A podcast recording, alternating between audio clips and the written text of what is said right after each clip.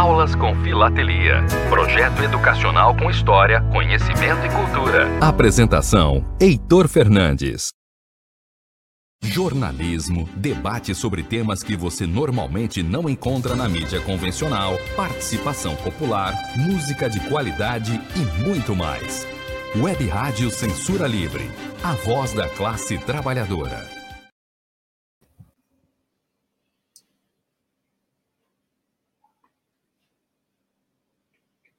Opa, muito boa noite. Hoje é quarta-feira, dia 23 de março. Estamos começando mais um programa Aulas com Filatelia, pelo Web Rádio Censura Livre. Hoje o programa está começando com um atrasozinho de 17 minutos, vem aqui um pequeno problemas técnicos, mas isso é normal né, hoje em dia com as novas tecnologias.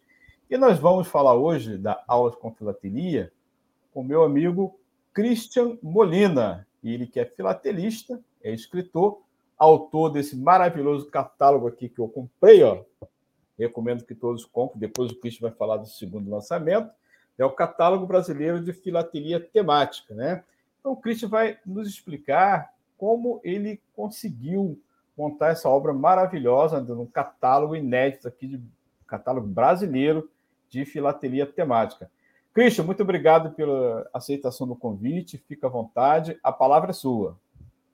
É, boa noite, boa noite, Heitor, boa noite a quem está no, nos vendo e ouvindo, né? E como eu falei para o Heitor, essa aqui é a minha primeira live. Então, é, eu quero é, me desculpar aí pelos erros, pelo um pouco de nervosismo, talvez na primeira vez, né? mas a gente vai aprendendo aí. Claro. Então, é, eu sou filatelista desde os meus 12 anos de idade. Né? Lá pela década de 80, quando surgiu aquela coleção Selos do Mundo Inteiro, era, né, que eram uns fascículos, eu, eu, se não me engano, é até o Peter Maia tem alguma é, é da RHM, ele tem alguma coisa, algum envolvimento naquela obra. Eu sei que saiu aquela obra da editora Cultura, e eu comecei a colecionar selos né, né, na década de 80. É, depois eu passei por um concurso, eu fui ser militar, né, e a minha coleção ficou, ficou primeiro com meus pais e depois se perdeu, sei lá, ficou guardada aí durante quase 30 anos.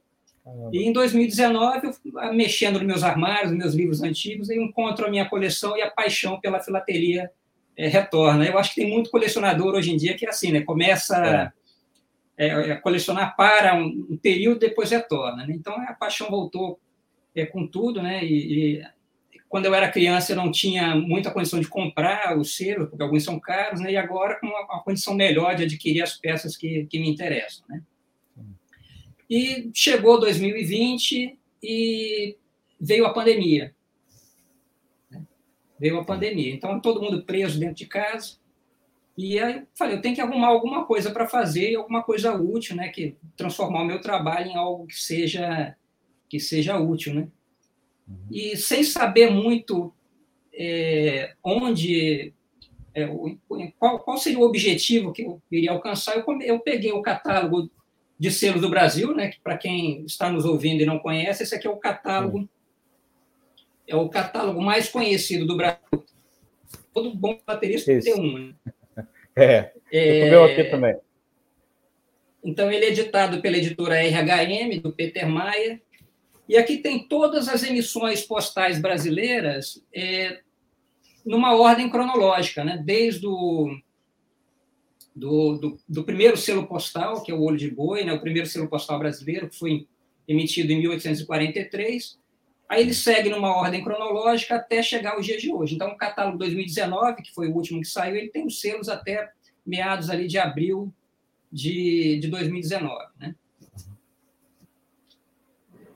E temos como é, abrir a apresentação, a apresentação ah, pois não, com certeza. Já, já, baixou? Vamos Aqui lá. a gente segue uma sequência. Então, esse é o catálogo, né? É, eles são seis volumes, né? Esse aqui é o volume 1, um, né? Tem um volume 2, são, são seis volumes, né? cada um com aproximadamente 250 páginas. Né? O, o, primeiro volume ele trata de arte e cultura, o segundo volume é educação, ciências, religião, seres vivos, meio ambiente e sustentabilidade, e assim vai. Né? Cada catálogo ele trata de um assunto diferente. Aí, para a gente seguir aqui, Heitor, como é que a gente faz? É, é você que segue ou eu tenho Deixa como eu mexer aqui. aqui? Deixa eu ver se eu, eu me acerto aqui, que eu também estou aprendendo aqui a, a lidar com esse. Aí, vamos lá. O- Ok, como eu, como eu havia falado, né, o catálogo de selos que nós temos, é o tradicional, ele é, ele é, é, impresso há 47 anos, se não me engano. Os selos eles seguem uma ordem cronológica e cada selo tem um código, né? Como, como a gente vai comprar uma peça de um carro, por exemplo, que cada peça tem um código, os selos também, é, por exemplo, o olho de boi, o de 30 réis, que foi o primeiro, é o selo número 1, né? o de 60 réis é o número 2 e assim segue. Né? É, como eu falei, numa ordem cronológica, só que nem todo filatelista coleciona selos em ordem cronológica. né? Alguns fazem isso, no meu caso, por exemplo, a minha coleção principal são os selos do Império, então eles seguem realmente uma ordem cronológica, mas a maioria dos filatelistas, eu, eu creio que seja é, é, realmente a maioria, é, coleciona por temas. Né? Aí vamos para o próximo slide aí. Então, por, por exemplo, né, quem, é, tem pessoas que colecionam é, selos e emissões postais sobre pintores italianos. Né? Então, eu coloquei aí, esse aí eu encontrei na, na internet, né? Uhum. É, duas páginas de uma coleção de, de selos sobre pintores italianos. Aí ele coloca selos do mundo inteiro ali, né? de tudo que saiu sobre pintor italiano. Né? E o que nós temos hoje de catálogos temáticos, pode, pode seguir. O que nós Pois temos não. de catálogo temático é, é, catálogo nacional, eu vou mostrar daqui a pouquinho um, que é um antigo nosso, mas os principais hoje são, eu não sei se se fala Michel ou Michael, é, é alemão, né? Então eu creio que Uhum. seja é, Michel, né? Ou Michel. Esse aí, por exemplo, que está na à esquerda da tela, ele trata de esportes olímpicos, né? Então todos os selos do mundo que saíram do mundo, tá? Esses catálogos eles tratam é, da- de emissões postais mundiais, né? Então todos os selos do mundo que que trata de Olimpíada está nesse catálogo.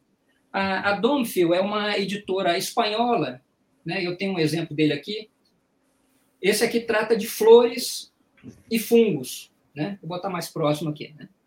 Uhum. Ele trata de flores e fungos. Também ele trata de selos no mundo inteiro. Por exemplo, selos brasileiros sobre flores e fungos estão nesse catálogo. E eu botei à direita aí alguns exemplos né, de, deste catálogo Domfil, que é sobre fauna, esporte, é, xadrez, sobre gatos. Então tem catálogo sobre tudo. Né? Uhum. E vamos ver o próximo aí. E a única coisa que nós temos, pelo menos na minha pesquisa, no Brasil sobre filatelia temática e, e literaturas de filatelia temática, foi um catálogo, uma série de seis catálogos pequenos, bem fininhos, que foram emitidos pelos Correios em 1975. Eu não, o Heitor trabalha nos Correios, eu não sei se conhecia. É, eu entrei em trabalho aí. 82, né? ainda não peguei, tinha pego esse catálogo, já tinha visto ele em algum lugar. É. então, esse aí é de 75. Eu, infelizmente, eu não tenho, é difícil de achar. Uhum. eu não tenho nenhuma edição desse catálogo, né? Mas é o que nós tínhamos, né? Em, em termos de Brasil. Aí vamos passar adiante aí. É, aí eu coloquei a imagem de uma escada, né, com o final ali escuro, porque, como eu falei, eu não sabia. Quando eu comecei a, a escrever, foi mais ou menos como o Forrest Gump, ele que começou a correr, né? Não tem o filme ali, né? Ele, É. ele coloca, ele coloca um tênis, né, o Tom Hanks ali representando o personagem, e sai correndo sem saber onde ele vai parar, e no final ele percorre os Estados Unidos inteiro. Né? Então, Boa. esse- a minha trilha foi mais ou menos essa. Eu, é, eu dei um primeiro passo, né? o que, que eu fiz? Eu peguei o, o catálogo em ordem cronológica, e a primeira coisa que eu fui fazer, eu vou preparar um banco de dados né, com o código, o ano e o, no- e o nome do selo. Né? Então, selo número 1, 1843, olho de boi de 30 réis, assim por diante. Aí toquei ficha. É. Com um mês depois, eu já estava, podemos para a próxima aí. Perfeito. Com um mês depois, eu já, já estava com 5.900 linhas de, Caramba, De- um mês. Um, um mês. Para fazer o, isso, aí, isso aí foi a catalogação básica, né? É, é o código, o ano Sim. né, o nome, e o nome do selo. né? Então, levou um, um trabalho que levou um mês. É, e a partir daí, né, eu tenho a relação de todos os selos e tenho o código deles. Vamos começar agora a classificar esses selos, né? seguindo que critério? Eu não sabia ainda. Uhum. Né? Aí vamos partir para o próximo. próximo. É, para fazer uma, um estudo do, é, dos selos, a gente precisa de literatura, né? precisa de, de fonte de consulta. Então, as, a primeira coisa foi reunir fonte de consulta. A principal é o catálogo é, RHM. Tem revistas, a COF, tem um exemplo da COF, elas estão disponíveis na internet. Tem até um uhum. colega nosso na Filabras que tem uma, um banco de dados ali que a gente consegue é, consultar a maioria das revistas. É COF é Correio Filatélico, né, que era uma revista muito boa, que era é, é, impressa pelos Correios e distribuída, se não me engano, era gratuitamente. Né? Era gratuito. Hoje, era gratuito. Hoje ela tem um blog, né, que continua, ela continua sendo editada no blog. Eu creio que impresso não tem mais. Não tem. E outros livros, outros catálogos, né? E o principal, o, é, essa imagem que está à nossa direita na tela aí é um edital. Uhum. Então, o que, que é o edital, né? É, da década de 20 ou de 30, mais ou menos, para cá, toda a emissão postal brasileira ela sai com um edital. Né? É, é, um edital é um documento, é como se fosse a certidão de, de nascimento do selo, não é isso, Heitor? É, né? Isso, então, exatamente. Tem data de emissão, o motivo, conta uma história né, sobre aquele motivo. Então, ela vai tratar, por exemplo, sobre é, um avião qualquer. Então, ele, ele explica o que, que é aquele avião, qual a importância dele para o Brasil, etc. Quem foi a pessoa que desenhou o selo. Então, tem o tipo de papel, tem todas as informações do selo nesse edital. Né? E a consulta a esse edital ela é muito facilitada é, por um sistema que os Correios possuem. É, ele é, é, gerenciado pelo Museu dos Correios. Aí vamos seguir o próximo aí, o próximo slide. É, esse sistema dos Correios é o, é o Sofia, né? é um acervo que está disponível na, na internet para qualquer um consultar.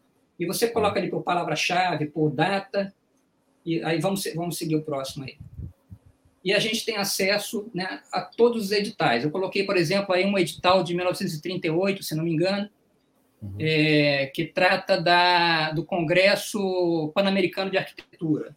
Né? Então, eu, é, com, esse, com essas fontes de consulta, o que, que eu fiz? Eu, se a gente imaginar que nós temos em torno aí de 5 mil emissões postais, eu precisei ler 5 mil editais, pelo menos. Nossa! Né? Então, então foi, um trabalho grande, né, que é, me, me, levou aí pelo menos aí uns oito meses de, de, de, leitura e de, né, e isso é, oito horas por dia, né? Caramba, é, no final eu, eu, eu, segui até com uma ler, eu terminei com coisa que eu não tinha no trabalho, eu segui com uma ler depois desse, desse trabalho, aí, uma ler, uma ler no, na, minha mão, na minha mão direita, né? Aí vamos para o próximo aí. Então, se o assunto estiver ficando não, fica à vontade. teórico, a gente, né, a gente vai. Não, é, pode escorrer à vontade.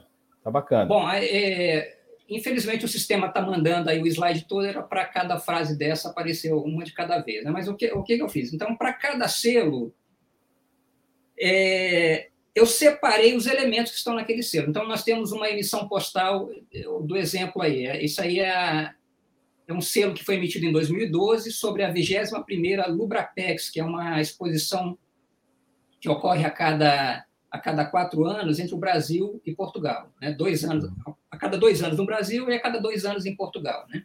É. E aí, quais são os elementos que a gente encontra nesse selo e lendo o edital? Então, nós temos ali o, o escritor Jorge Amado, ele foi homenageado, né? Temos uma personagem de um livro dele, que é a Gabriela, é, o, o, livro, uma menção ao livro que é Gabriela Crave e Canela, que é a obra, né, uma das obras do, do Jorge Amado. Uhum. É, embaixo, ali à, à esquerda, nós temos o Museu Casa de Jorge Amado. Temos o Almeida e um hibisco, né, que são outros elementos que estão na, no selo.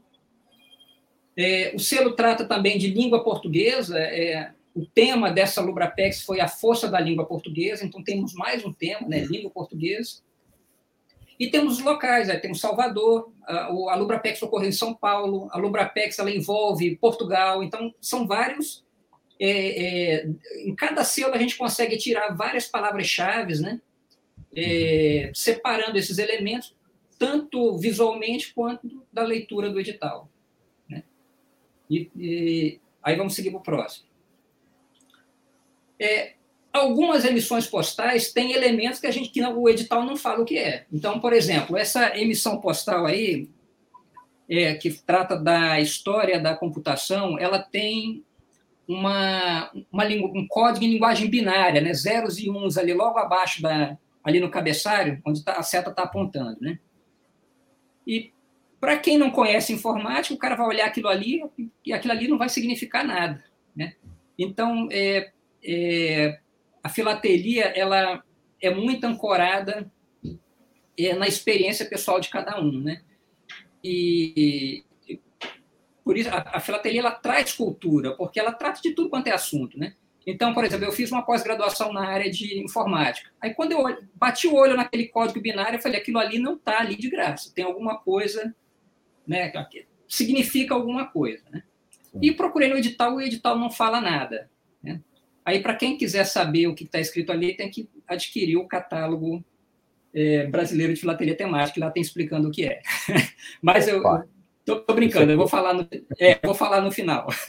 tá? Mas isso aí é um, é um, a gente chama de, na informática, o pessoal gosta muito de colocar ovos de Páscoa, né, que são coisas escondidas né, dentro de um programa de computador, de um jogo, e nós temos esse um ovo de Páscoa no, em selos também, tem coisas escondidas ali é, os selos da, é, que eram feitos através de gravação. Então, diz que cada gravador tinha um código secreto, que ele, uma linha torta que ele colocava em algum local do selo, talvez no inclinado, talvez no olho de boi, que a gente não consegue identificar, mas ele bate o olho e sabe que se foi ele que fez ou se foi uma falsificação por aquele detalhe que ele colocou, como se fosse uma impressão digital, né? Então, alguns selos têm também esses ovos de Páscoa, essas coisas escondidas. Né? É, então a gente tem que estar atento para conseguir identificar isso aí na hora de classificar também. Uhum. Aí vamos para o próximo aí. É, as emissões postais mais recentes, elas, é, o desenho não é só no selo. As folhas onde esses selos são emitidos, elas também trazem informação. Né? Uhum. É, essa folha aí da emissão postal sobre a arte do futebol brasileiro, por exemplo, ali no cabeçalho dela, fora da, da área do selo, então, ali tem o desenho do MASP, né, da, da Capela de São Francisco, lá de Belo Horizonte, a Catedral de, é, de Brasília, o Pão de Açúcar. Então, tem outros elementos fora do selo, que para quem vai colecionar, por exemplo, eu vou, eu vou fazer uma coleção temática sobre pontos turísticos do Brasil. Então, vale a uhum. pena você ter uma folha dessa na sua coleção, né? Sem dúvida. E, ou então, já que a gente está na aulas com filatelia, é, às vezes, para uma né, para um, um, aluno que está no sul ou que está no norte, ele não conhece o que o que, que tá, acontece no sudeste. Ao contrário, uma criança do sudeste, né, um jovem do sudeste, não sabe quais são os pontos turísticos do norte ou do, do centro-oeste. Então, o professor tem ali à mão né, um, é, elementos para mostrar, olha, isso aqui são os principais pontos turísticos de cada local, que identifica né, aquele né? E o chimarrão identifica o gaúcho, o boneco de Olinda, o pessoal de Pernambuco. Ele, aí ele pode né, tratar desses uhum. assuntos culturais, ou de numa aula de geografia, por exemplo, né? É, uhum. através de uma emissão postal dessa. Né? Até mesmo o selo ilustrar um trabalho escolar, né? Isso, né? O, é, é o selo também ser usado como é, é, um elemento do trabalho, né? do, do, tra do trabalho escolar. Né? Então, eu fiquei atento também a esses elementos fora do selo né, para que fosse o trabalho mais completo possível, né, que envolvesse toda, tudo aquilo que foi feito na, na emissão postal. Vamos para o próximo. É, e tem coisas que eu deduzi também, tá, que podem estar, inclusive, erradas, né? então a gente não, não, não acerta tudo. Por exemplo, é, essas duas emissões postais, né, a, da, a emissão postal à esquerda trata de uma visita do presidente do Uruguai ao Brasil? Aí tem a bandeira do Brasil, a bandeira do Uruguai, e tem uma moça aí, né, com uma, carregando um buquê de flores, né? E é, ela é muito parecida com é, a mesma personagem que aparece no selo da direita, que é sobre o Congresso de Esperanto que aconteceu no Rio de Janeiro, né, com os mesmos véus, a barriga de fora. E nas minhas pesquisas, o edital fala apenas uma mulher segura um ramalhete de flores, né, ou uma mulher segura uma estrela. Mas, como, né, é, principalmente nesse, na década de, de, de 20, década de 30, tinha muito de mitologia na iconografia dos nossos selos, eu é, que se tratava aí da deusa harmonia. Né? É, a harmonia entre o Brasil e o Uruguai, e o Esperanto, né, que é uma língua que ela ela visa é, a união de todos os povos, né, ou visava pelo menos, então eu uhum. imaginei que a, a, proposta do desenhista fosse é, de colocar Deus harmonia. Quem sabe, eu boto lá no catálogo, eu, eu acredito que seja, não quer dizer que, que esteja correto, né? outras pessoas podem é, refutar essa, essa tese aí. Né? Vamos seguir adiante? Vamos lá.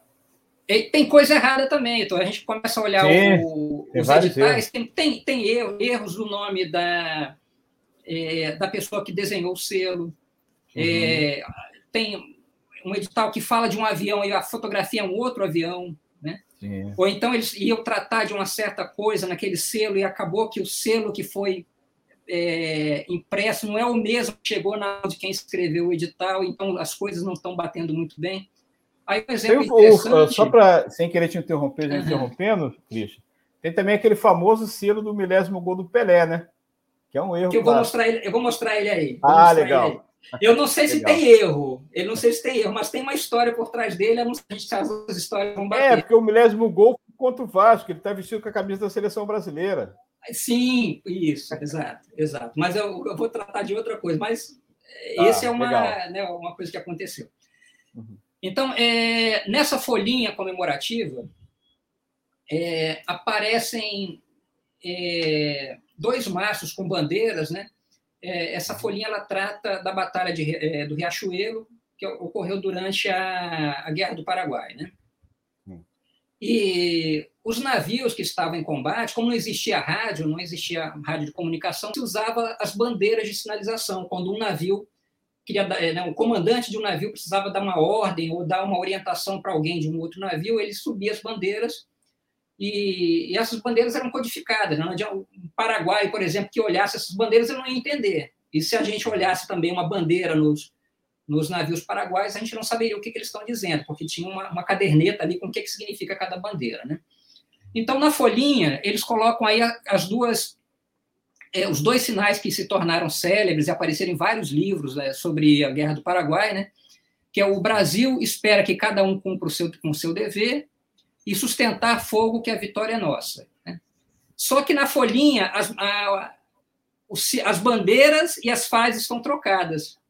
Eu não encontrei essa informação em lugar nenhum, eu não sei se eu fui a primeira pessoa que identifiquei isso aí, mas, mas se alguém, mais alguém tem identificado é, essa troca, né?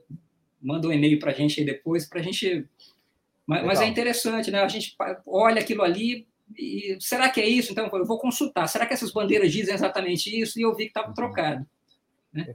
Então é, um, é, é, é uma, um trabalho muito detalhista, Heitor. Assim, então eu fui na eu fui no, realmente no detalhe para que a gente possa ter uma claro. informação bastante completa aí na, no nosso catálogo, né? E abaixo aí tem uma, é, o selo que está pregado na folhinha, é, é um busto do Almirante Barroso, né, que fica no, numa praça no Rio de Janeiro, e, né, e ele é o herói da, da, da Batalha do Riachuelo. Né? Vamos, vamos para a próxima aí. Vamos lá. É, outra coisa interessante que só é que que só é possível para o pesquisador hoje com a internet. Ele, aí, quando eu comecei meu trabalho, eu fico imaginando como é que alguém fazia pesquisa antes da internet, né? Devia ser uma coisa extremamente complicada. Nós temos um desenho do selo que trata do, dos 50 anos da Escola Federal de Engenharia de Itajubá, e com uma fotografia em preto e branco ali, né? E no edital não fala o que, que é isso. Eu acho que para um, um pesquisador antes da internet, ele levaria meses para conseguir encontrar o que, que, que, essa foto significa. Talvez ele tivesse que mandar uma carta para a escola, ver se alguém localiza. Né?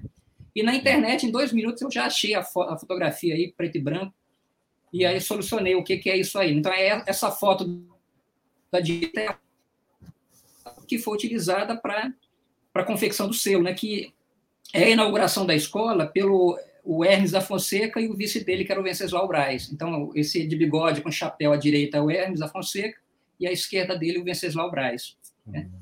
Então, é, para quem coleciona, por exemplo, quem é, sobre presidência da República ou sobre períodos, né, de é, período republicano brasileiro, então tá aí a, é, é, a imagem do, do presidente, do vice, o vice que depois se, trans, se, se transformou em presidente também, né?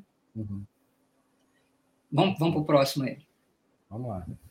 Esse selo da, que foi desenhado pela minha amiga Lúcia TV Ramos, a Lúcia que está morando agora em Fortaleza, né? ela, ela, é, ela, é, ela é cearense, ela foi é, jovem para o Rio de Janeiro, passou lá 50 anos no Rio de Janeiro e retornou. Agora eu tive o prazer de encontrá-la né, e de, de, fazer uma entrevista com o próximo trabalho que nós vamos ter, foi uma entrevista com a, com a Lúcia. Né?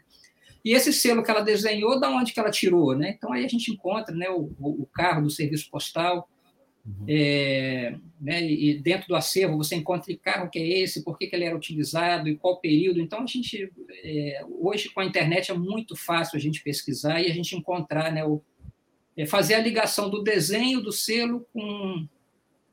É, de, qual foi a inspiração, de onde ele foi tirado, né, de onde isso foi tirado. Então, tá aí, esse selo aí, né, é, ele é um desenho, praticamente uma cópia de uma fotografia. É, é, é, que é essa que nós estamos vendo à direita aí. Vamos para o próximo? Vamos lá. Essa fotografia eu coloquei em homenagem aí ao, ao nosso amigo Roberto Pires. Eu não sei se ele está nos é. assistindo. não tá sei se você tem acesso. Tem a mensagem dele aqui, eu vou ler daqui a pouco. É, o, o, o, nosso amigo Roberto Pires de Santos, né, ele fez um trabalho magnífico utilizando o, o meu catálogo. É, com a, a ele aí. aí. bacana, bacana. Ele, o Roberto Pires é, um, é, o meu maior incentivador, viu? Muito bom, excelente. É o meu maior incentivador, é o Roberto Pires, né? Então, aí, é, ele me falou dessa. Eu, eu tinha colocado no, no meu catálogo, no, no, volume 1, alguma coisa sobre esse selo, e ele contou uma história a mais no trabalho dele, e o, isso a mais que ele colocou vai estar na segunda edição, que depois a gente vai conversar é, em, em, cima de um, de, um, de um texto que o Roberto Pires escreveu no, ah, nesse, no trabalho legal. dele, que ele colocou todas as emissões postais de Santos, né? Uhum. E, e, e, ele utilizou o meu catálogo para fazer essa pesquisa né, e colocar ali quais são as personagens, quais são os locais que aparecem, os eventos históricos que, que ocorreram em Santos. E, uhum. e nós temos essa. É, só por curiosidade, esse trem aí, ele é é uma funivia. Eu não sei se o Heitor conhece, né? Eu, também não sabia, tá, Heitor? O que, que é uma funivia? Não. não. Esse trem ele é movido a cabo de aço. Olha. O cabo de aço era preso né, na, no, no nessa, nessa máquina é, da frente, né? Uhum. E uma outra máquina tirava um, né, uma, uma polia e ia, ia, ia, trazendo esse, esse trem puxado por cabo de aço. Então, isso é uma funivia, uhum. como se fosse uma, um teleférico, só que sob trilho. Uhum né, uhum. movido, movido a cabo. Olha. Isso é uma, interessante isso aí. Vamos para o próximo? Vamos lá. Só um comentário aqui, ó, você falou do Roberto. Roberto é premiado é. internacionalmente. Ó. Pois Ele é, fala, ó, ganhou medalha de prata. Prata em Bangladesh, com trabalho sobre a cidade de Santos e suas importantes personalidades, sendo que 80% da pesquisa foi feita nos livros do Christian, viu? Aí, eu fico parabéns, muito feliz, Roberto, Roberto que, né, que eu fico muito feliz que, o, né, que o esforço é, é, é, um esforço que ele não traz é, nenhum retorno financeiro, realmente não traz. Uhum. Ser escritor é. no Brasil é, é, é um milagre, se você ganhar dinheiro escrevendo livro, né? É. Mas nos traz felicidade porque o, o, o nosso objetivo é, é, esse aí, né? Deixar um legado, né? deixar alguma coisa que as pessoas possam utilizar. Legal. É, como fonte de pesquisa. Tá? Eu gostaria que daqui a 100 anos alguém fosse lá numa prateleira empoeirada e tirasse lá um catálogo Opa. meu, seria uma coisa sensacional a gente imaginar que isso possa acontecer, né? Com certeza. Vamos seguir para a próxima aí. Vamos lá. É, à, di à, direita, nós temos uma, um detalhe da folha de selos em homenagem ao Marechal Rondon. E aí tem alguém segurando uma bandeira lá atrás, a gente consegue ver. Ele não fica exatamente no selo, né? E através da minha pesquisa eu tinha a fotografia ali que foi utilizada, né, que é o Marechal Rondon subindo com a equipe dele o Monte Roraima. Né? Uhum. E, então, essas são as coisas que a internet hoje, né, elas possibilitam, né, uma, uma pesquisa assim, é, muito precisa e muito rápida, e uhum. eu acredito que esse catálogo é, se eu fosse, se eu tivesse que ter feito ele há 20 anos atrás, eu acho que eu levaria talvez aí, uns 10 anos fazendo, ele ficaria pronto hoje. Né, então a internet facilitou muito. Facilitou Legal. bastante mesmo. Vamos, vamos para frente aí. Próximo.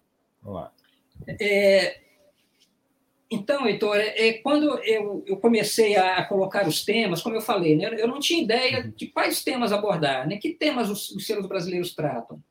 Então, eu, eu tive que criar é, algumas alguns comandos, né, é, tirando aí da, da minha pós-graduação na área de informática, né, que eu aprendi programação, então eu, eu uhum. criei algumas, a gente chama de tags, né, uhum. que são palavras-chave que eu utilizei para fazer a, a classificação. Então, à medida que as coisas iam surgindo, eu ia, eu ia criando novas tags e coloquei, anotando isso no, no, papel, né?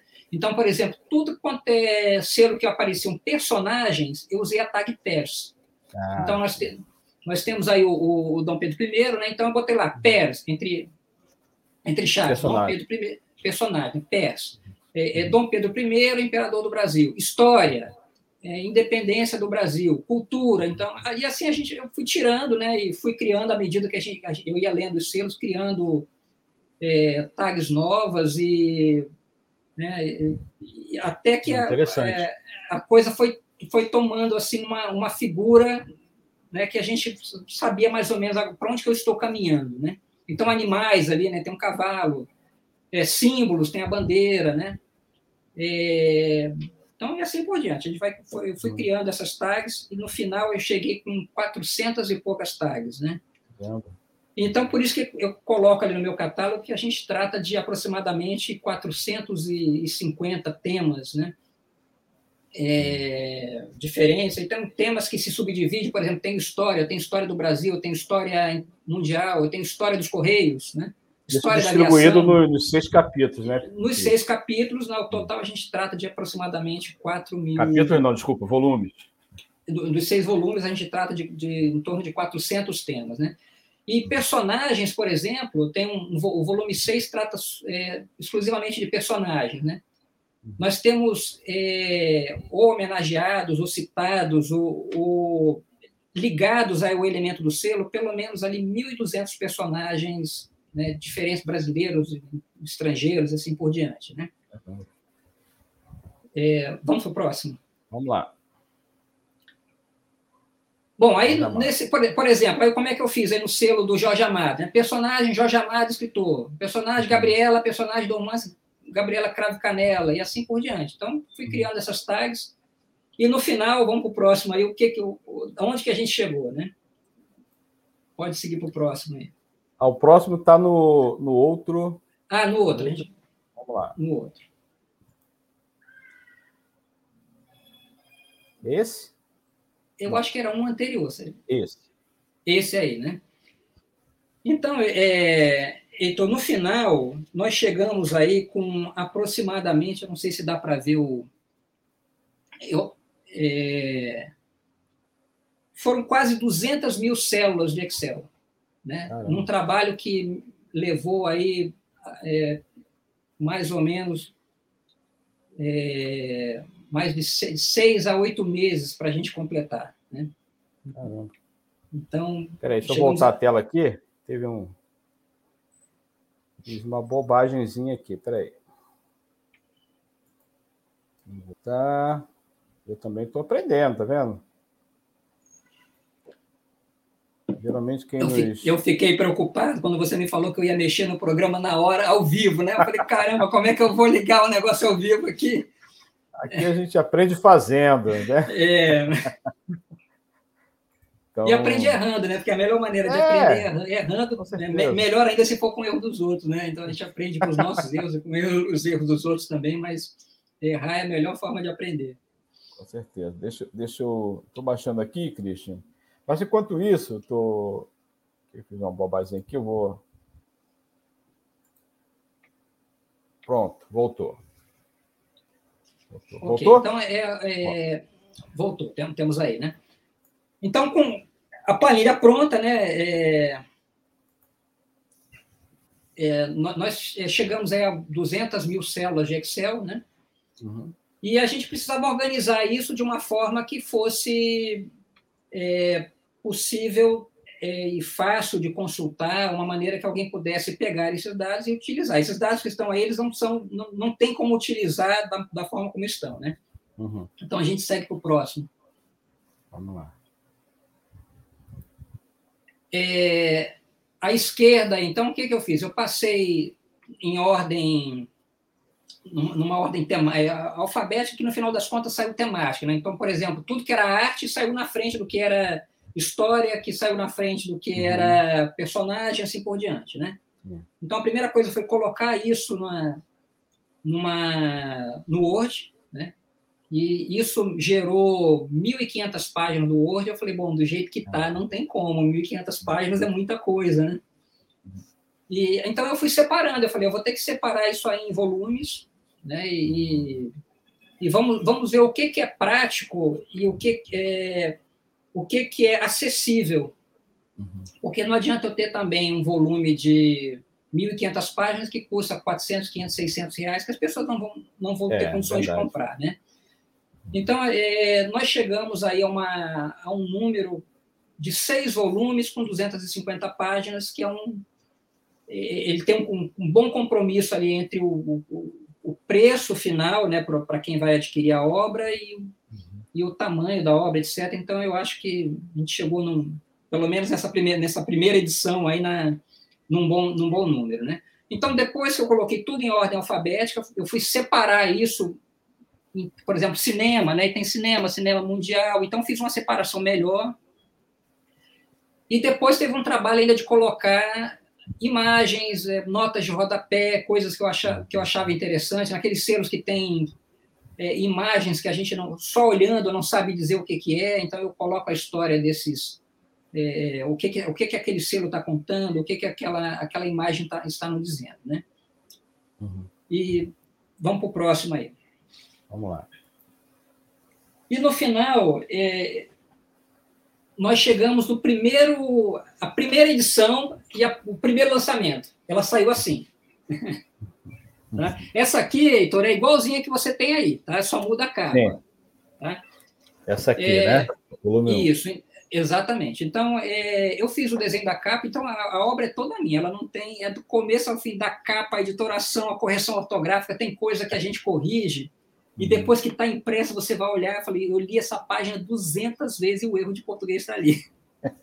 Né, mas é, é uma, coisa impressionante, é uma coisa impressionante, né? Mas depois, aí eu lancei isso aqui. É, inclusive, eu doei a, é, um conjunto todo para o Museu do, dos Correios, né? Correio, Seguiu lá os legal. seis volumes. Eu mandei para alguns órgãos, mandei para a Sociedade Filatélica Paulista, mandei, é, se não me engano, para a Filabras, eu mandei para várias sociedades né, filatélicas, né? E, e só que um amigo chegou para mim e falou o seguinte: oh, essa capa não está legal, ela está muito apagada, né? Eu falei, bom, então vamos, vamos fazer uma nova capa. E aí a gente chegou na né, numa, numa outra capa que eu acho que ficou um, pouco melhor. Aí a gente também está tá aprendendo, né? Legal. Ela tem umas cores um pouco mais fortes, a gente está aprendendo e está sempre com o objetivo de melhorar, né? Aí vamos para o próximo aí. Vamos lá. Essa é a capa nova, né? A capa, a lombada e a contracapa. Uhum. Isso tudo, Heitor, é, é essa parte de, de hum. edição, uhum.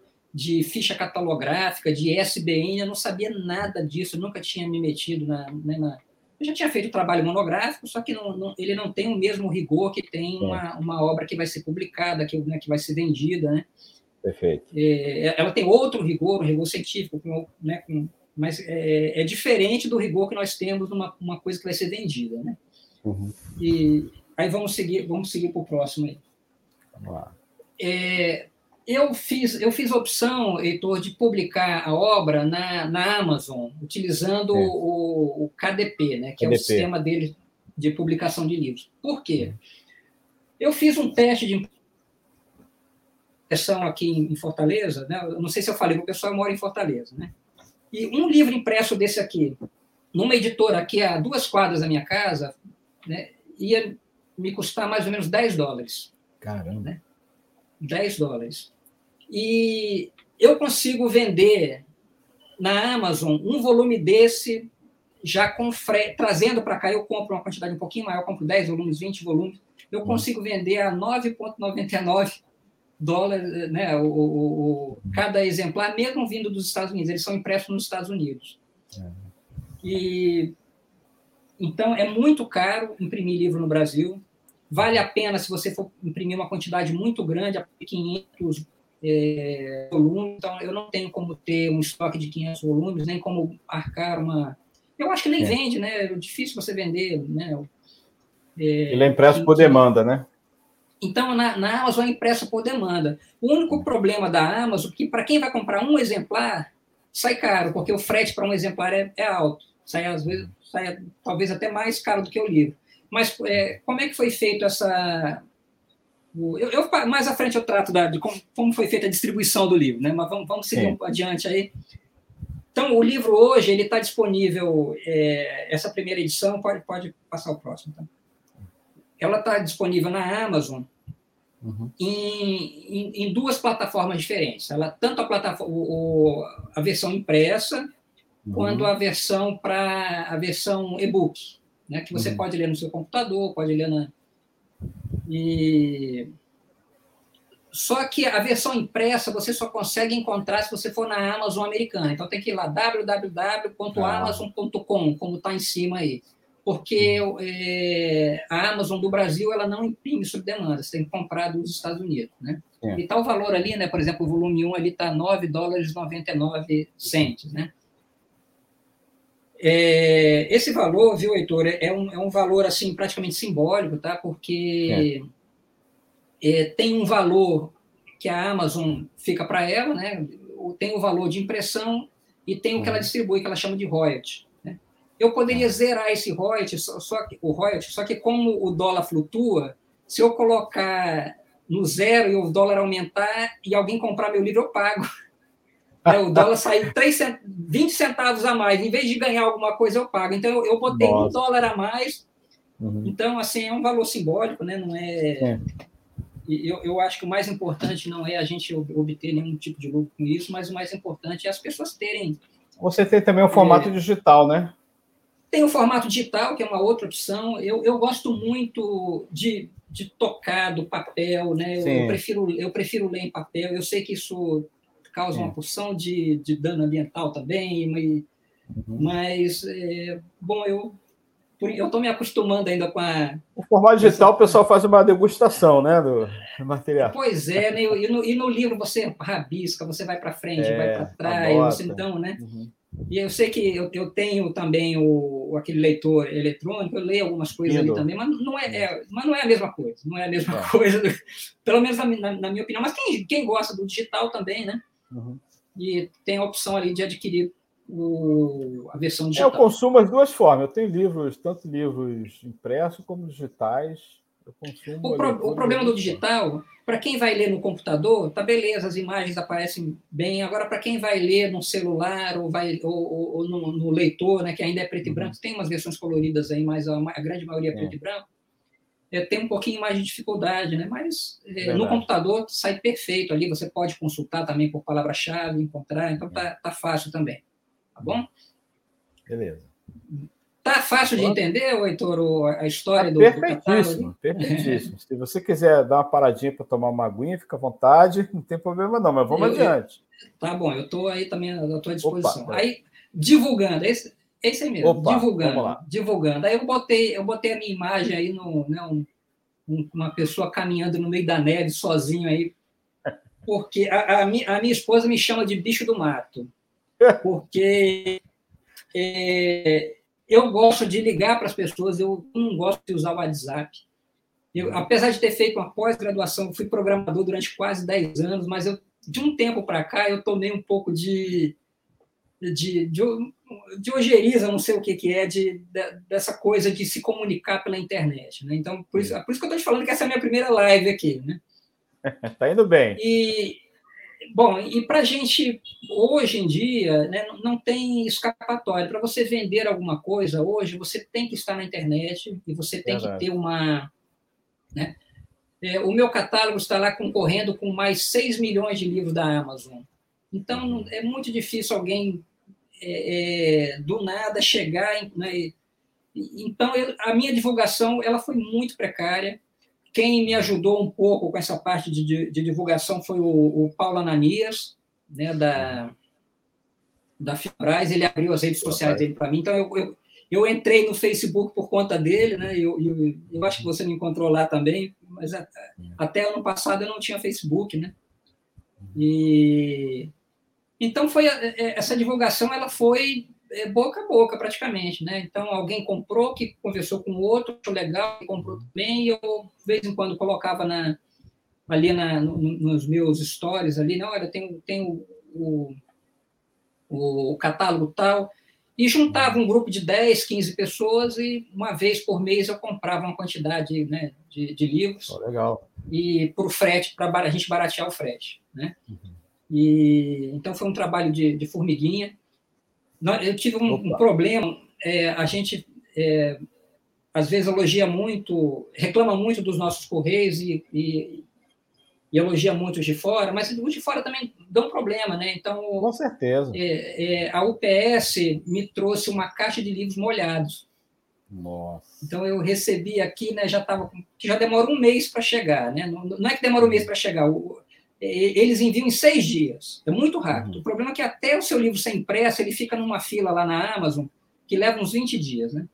Aí o, a pessoa me compra o livro, já demora um mês para chegar, e quando chega está tudo molhado. Aí eu falei, ó, oh, pessoal, ou eu devolvo o dinheiro para vocês, né, e, e, cancelo a compra, ou a gente aguarda mais um mês, né, e, uhum. e foi muito chato isso aí.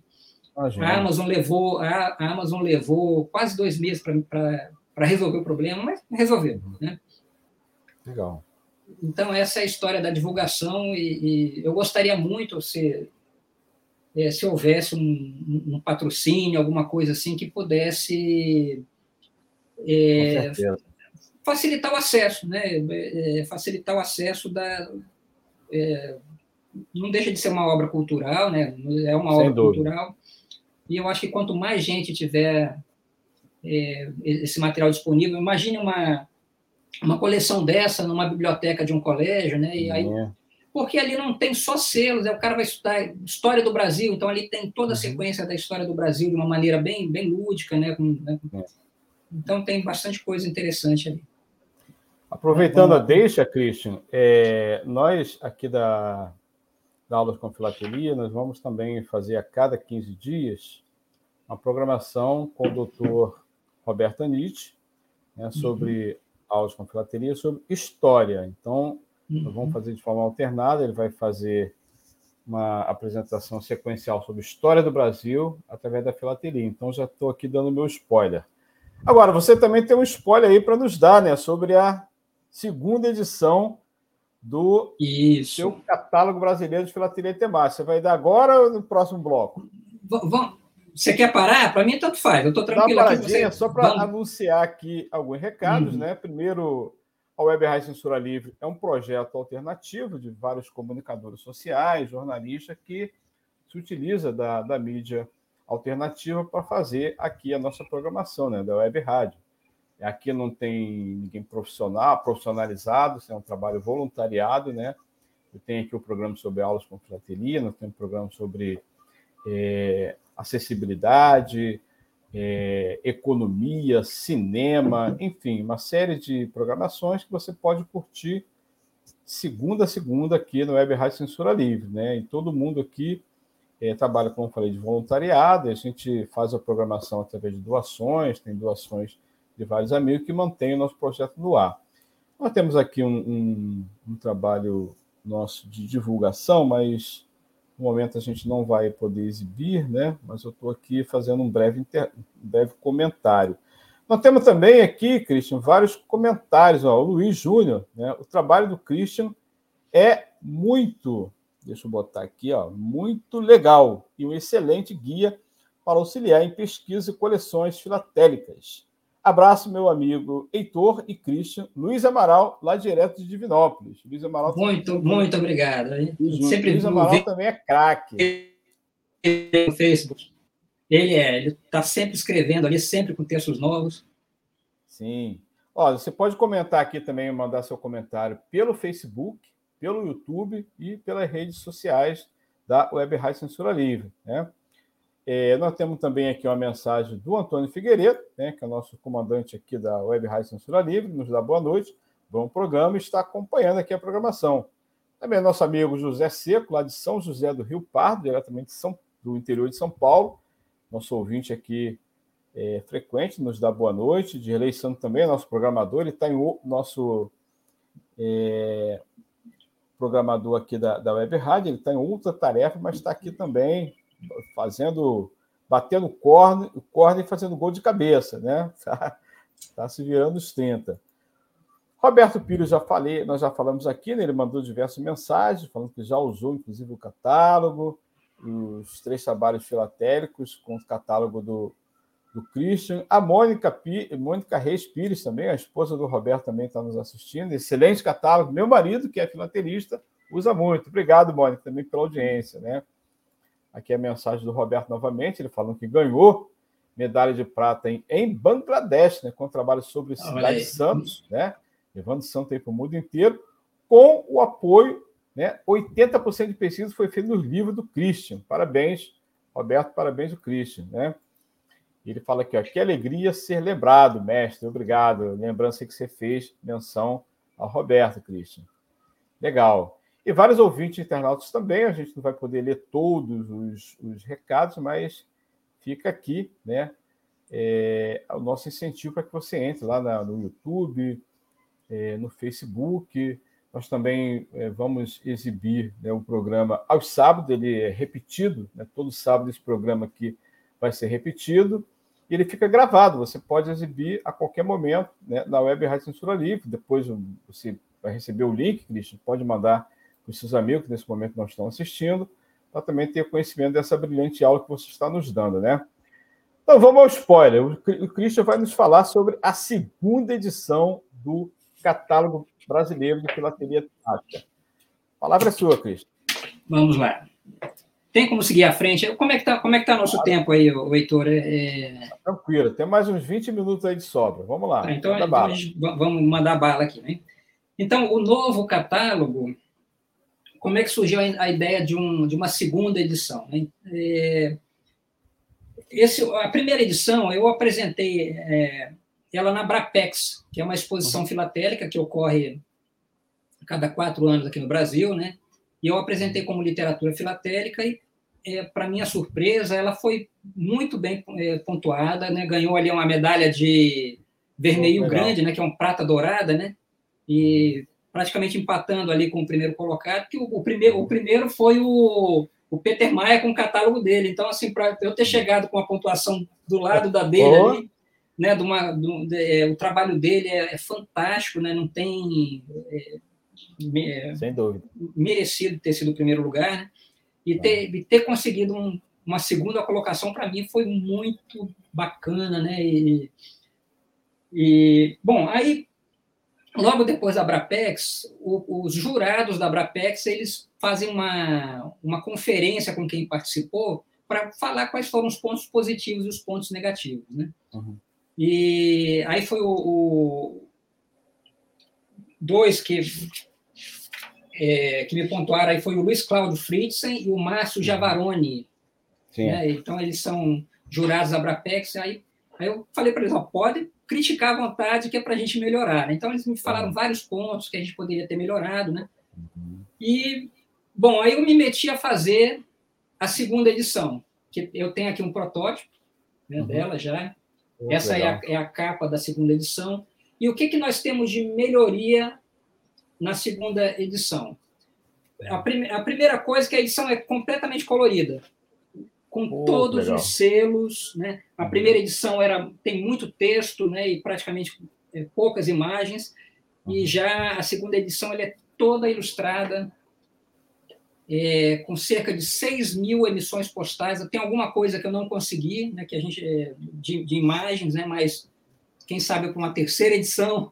Mas nós temos mais de 6 mil imagens. No, né? Legal. E em vez de seis volumes,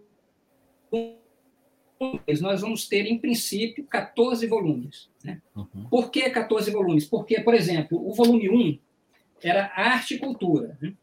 Uhum. Então, é, como não tinha imagens, quando eu comecei a colocar imagens, só a parte de arte já chegou a 300 páginas. Eu falei, eu tenho que parar por aqui. Então, eu uhum. peguei cada catálogo daquele e dividi. Então, eu tenho um só sobre arte, vai ter um só sobre cultura, um só sobre transporte, um só sobre história Pô, e assim por diante. E nós vamos ter 14 volumes coloridos, ilustrados, é, com no final tem uma, um índice remissivo junto com as notas iconográficas. Então, cada selo uhum. tem lá o que, que se, o que desenho que é aquele, quem é aquele personagem, que local é, é, é, uhum. é aquele local que está mostrado no selo, né? Então, uhum. foram mais quatro meses aí de pesquisa para a gente chegar, para a gente chegar né, um, a uma, um trabalho melhor, né? Uhum. É, porém, é, vamos, vamos, essa é a parte boa, né? O catálogo está aí mais ou menos o. Pode, pode passar o segundo, né? Tá. Então, a nossa ideia é essa, né?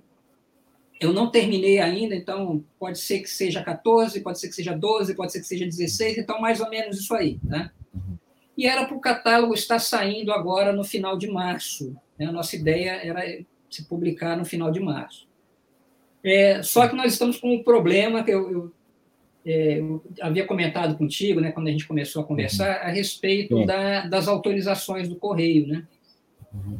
Então, o que, que acontece? Quando eu mostrei aquele site lá dos Correios, que tem todos os editais de selos do Brasil, ali também nós temos acesso a todas as imagens das emissões postais do Brasil, desde o Ouro de Boi. Né? E, bom, aí eu, eu é, solicitei aos Correios, né, eu falei que era um pesquisador, né, mostrei o meu trabalho e o que eu gostaria, se possível, que eles pudessem me mostrar, me, me é, conseguir a, a, imagem daqueles selos, né? Uhum. E bom, no final das contas, eu tive que pedir autorização dos Correios para utilizar as imagens, né? Eles falaram que, que as imagens só podem ser utilizadas com autorização dos Correios. Fiz, fizemos o pedido e eles estão é, me pediram que cada imagem tivesse uma tarja preta anular, anulando o selo. Que absurdo. E, podemos passar para frente, mas eu acho que é no claro. próximo slide, não sei se é no próximo que mostra isso aí. Uhum. Então tem aí um bloco né, com uma tarja preta e embaixo de cada emissão postal, fonte Empresa Brasileira de Correios e Telégrafos. Então, para o meu trabalho, isso fica inviável. Né? Então, assim, a gente está conversando com eles ainda, vamos ver se é, até porque nenhum, nenhuma outra, nenhum outro livro, nenhuma outra obra do Brasil, até no mundo, a gente pega os catálogos estrangeiros, nenhum deles uhum. coloca essa, essa tarja preta aí, né? isso enfeia o selo, é, corta alguns elementos que, para quem está estudando, é importante, às vezes ele pode passar claro. em cima de algum elemento importante, né? Então, claro. estamos em conversa ainda com os Correios para ver se a gente consegue ah, tomara que resolva. É, mudar essa. Né? Então, enquanto eu, tô, eu não estou colocando as imagens, eu estou com o trabalho pronto, uhum. mas eu não posso, não posso colocar as imagens, porque de repente eu vou ter que tirar todas as imagens, colocar o risco preto e botar, né, vai dar um trabalho Sim, danado. Isso. Então, vamos aguardar aí o, uma solução para esse problema aí. Né? Com certeza. Vamos para frente. Então, então é, eu até eu imagino que até o final de junho a gente tenha aí lançado. Tá, o, oh, que legal. É, como ele é colorido, vai sair um, um pouquinho mais caro. Tá? Uhum. Eu não sei o valor ainda, mas talvez por volta de, de 12 dólares, alguma coisa assim. Uhum. A, o, a versão para e-book é a mesma coisa, se não me engano, está 4 dólares, eu não lembro quanto é que está, mas ela também é o preço mínimo que, que a é. Amazon faz. E então, para quem quer realmente adquirir, né, e não tiver com pressa, aguarda em junho, né? Porque vai, uhum. vamos ver se a gente consegue lançar uma até junho. E para quem está com pressa, Opa, o catálogo está lá, está na, tá, tá na Amazon. Já vou fazer minhas economias aqui, até junho comprar. e, e a gente está tratando de aulas com filatelia, né? Então eu quis trazer algumas coisas que a gente pode, pode pesquisar no, no nosso catálogo com muita facilidade. Então, por exemplo, se um professor de português, né, que vai tratar Isso. de literatura, ou vai tratar de poesia, Perfeito. ou vai tratar de é, revista em quadrinho, né? Então, isso tá, o catálogo ele traz de uma forma é, muito bem dividida, né? Então, você uhum. muito fácil de consultar. Então, você vai, vai tratar sobre é, literatura, né? Então, temos ali no Lins, tem um dia sobre literatura nacional e estrangeira, obras literárias, literatura de cordel, literatura infantil, então tem é, é, tudo classificado de uma forma fácil para um professor que deseja né, montar. Ele, não vai, ele não precisa é, pesquisar isso mais na internet um por um, porque está tudo lá. Está né? tudo uhum. de uma uhum. maneira fácil de pesquisar. Né? Então, tem muita coisa para um professor de português. Vamos ver o próximo aí. Pronto. O... Ô, Christian, cada volume desse a gente vai ter um programa, pode ter certeza disso.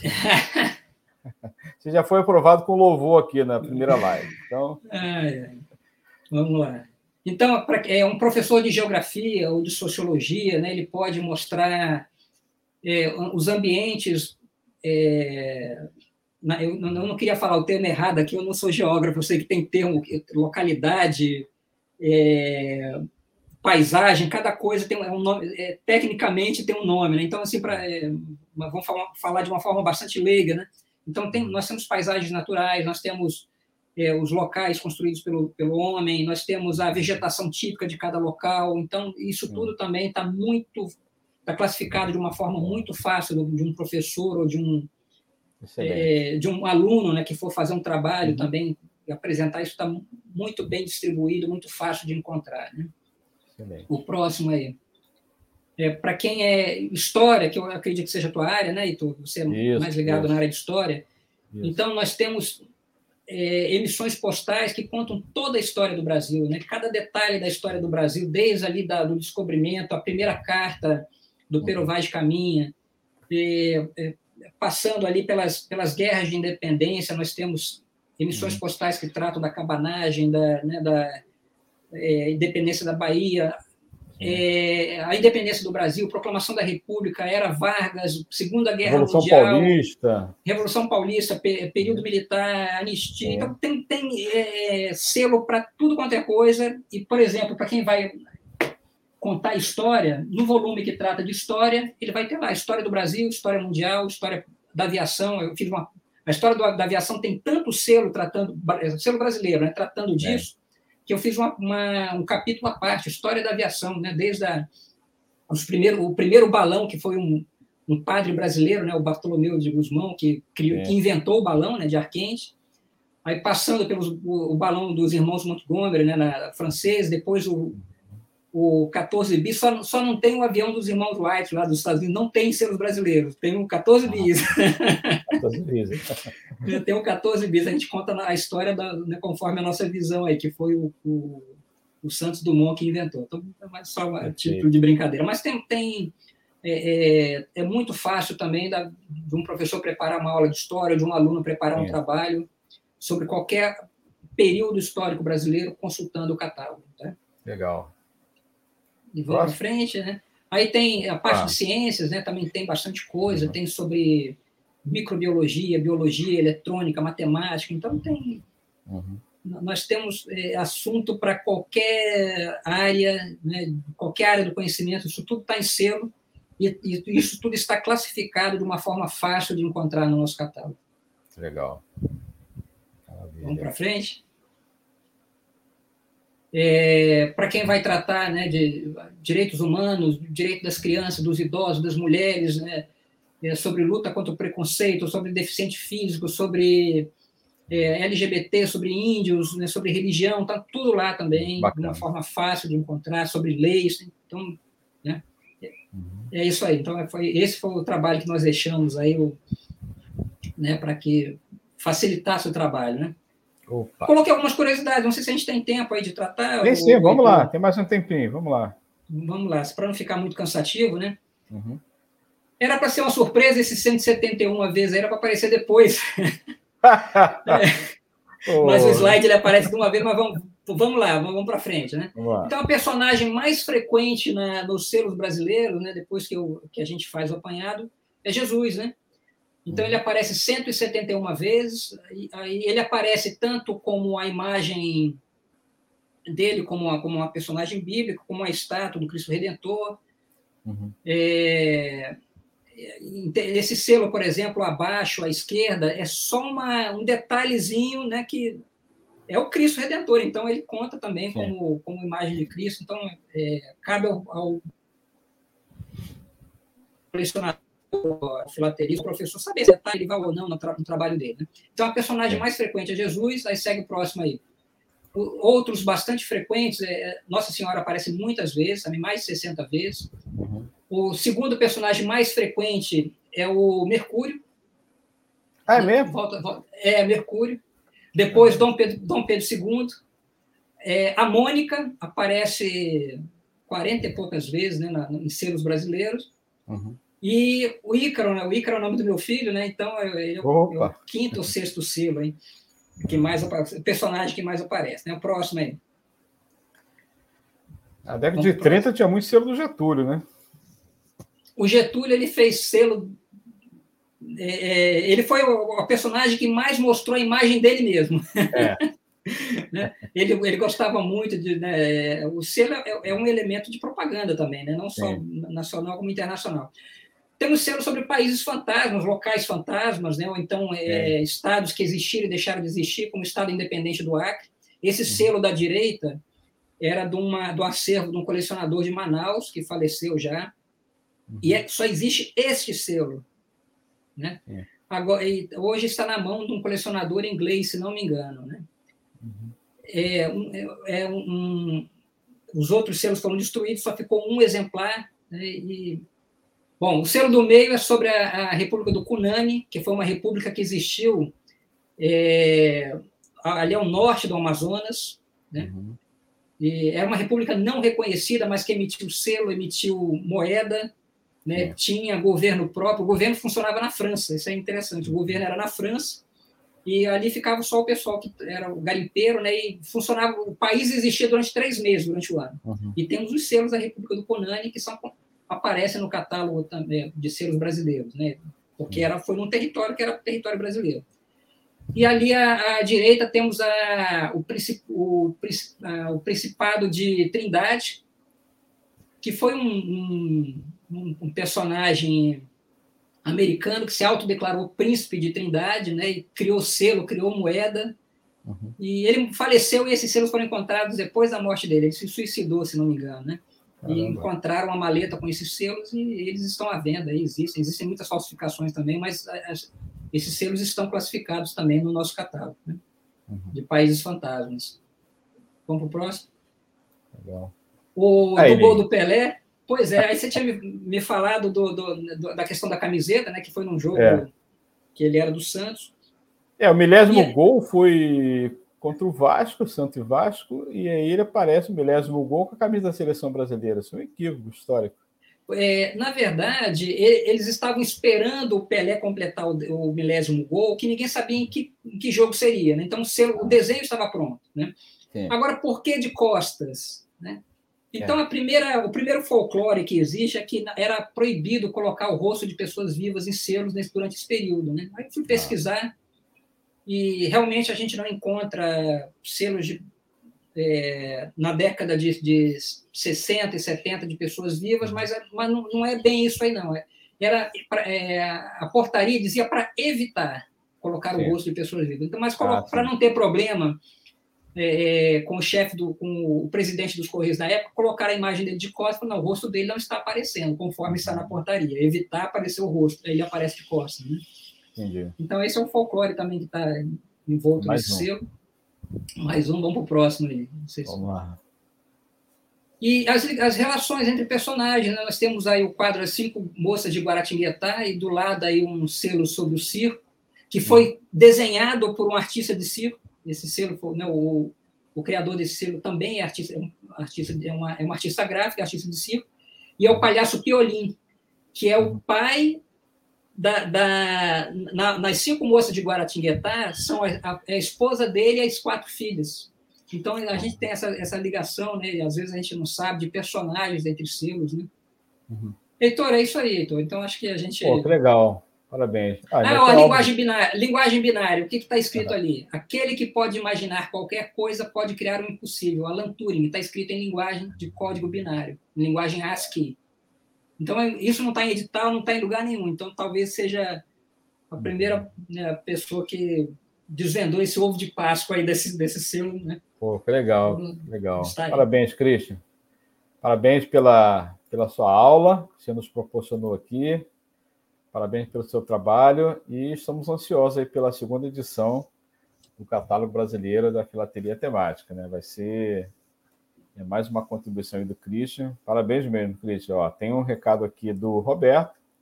Ele fala: Meu último trabalho foi todo colocado no catálogo do Christian. Trabalho citado pelos Correios no dia do filatelista, abre aspas, bicentenário da independência. Gratidão, Cristo Molina. O, o, Roberto, Roberto Pires, é, é, é em, no, em, nome, eu, eu, vou agradecer ao Roberto Pires em nome de todas as pessoas que adquiriram, que consultaram o catálogo. É, na verdade, quem tem que ficar grato sou eu, né? Porque é, a gente vê uma coisa que a gente foi um parto, né? Foram nove meses de trabalho né? e, e, a gente vê um filho nosso né, que está sendo bem cuidado, está sendo utilizado né, pela, pelas pessoas. Então, eu, eu, agradeço muito ao Roberto Pires. Ele é um, um, um incentivador muito bacana, ele está sempre me citando ali. Eu, eu, agradeço muito, tá, o Roberto? Em nome de todo mundo que adquiriu, né, eu, e te agradeço também, Heitor, por ter é, disponibilizado o teu espaço. É, muita gente já tentou me arrastar para outros assuntos em lives, eu não vou de jeito nenhum, eu não sei como é que eu aceitei essa tua live aqui, viu? Mas Não, eu mas acho que deu, para a gente né, levar. Com levar certeza. Boa, né? Então, é, Não, fala sério, muito. você já vai ser o nosso convidado aqui para esse a segunda edição. Cada, cada volume vai merecer uma aula, com certeza. Olha tá aí. Bom? Christian, muito obrigado, cara. Muito obrigado mesmo pela sua participação no programa. Vai contribuir bastante aqui para o projeto de aulas com filatelia. Nós vamos reexibir o programa do sábado. Você pode enviar para os seus amigos, convidados, familiares, enfim, para toda a comunidade filatélica. Nós vamos enviar também para vários professores, porque conheço e utilizam a filatelia nas salas de aulas, né? Façam aulas com filatelia, na forma da gente popularizar né, a filatelia como a ciência auxiliar da história também, tá? Então ficamos por aqui hoje. O programa se estendeu um pouquinho, porque ele começou um pouco atrasado, e essa é, edição mereceu também a gente estender um pouco o programa, né? Então, Roberto Pires aqui, ó, mais uma vez, excelente programa, parabéns, parabéns para todos os ouvintes que nos acompanharam, tá? E na quarta-feira que vem nós vamos voltar novamente aqui no Aulas com Filateria com o doutor Roberto Anitti, ele vai fazer uma apresentação em série sobre história do Brasil, então todos e todas convidados a assistir o próximo programa Aulas com Filatelia, na quarta-feira que vem, dia 30, às 18h30. Grande abraço para todos. Obrigado, Cristian, mais uma vez. Boa Muito noite. obrigado. E até obrigado a, todos a próxima quarta-feira. Grande abraço. Valeu. Até mais. Um abraço. Até mais.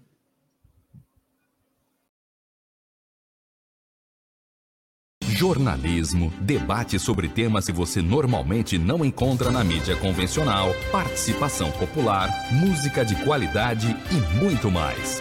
Web Rádio Censura Livre, a voz da classe trabalhadora. Para manter o projeto da Web Rádio Censura Livre de uma mídia alternativa, buscamos apoio financeiro mensal ou doações regulares dos ouvintes, de amigos e parceiros, já que não recebemos recursos de grandes empresas, políticos ou partidos. Seja um apoiador regular e ouça o agradecimento no ar durante as edições dos nossos programas. Sua ajuda é muito importante para nós. Enviamos prestação de contas mensal aos nossos apoiadores. Temos uma vaquinha virtual permanente. Anote o endereço virtual apoia.se barra CL Web Rádio. apoia.se barra CL Web Rádio Saiba mais sobre a emissora no WhatsApp 21 96553 8908.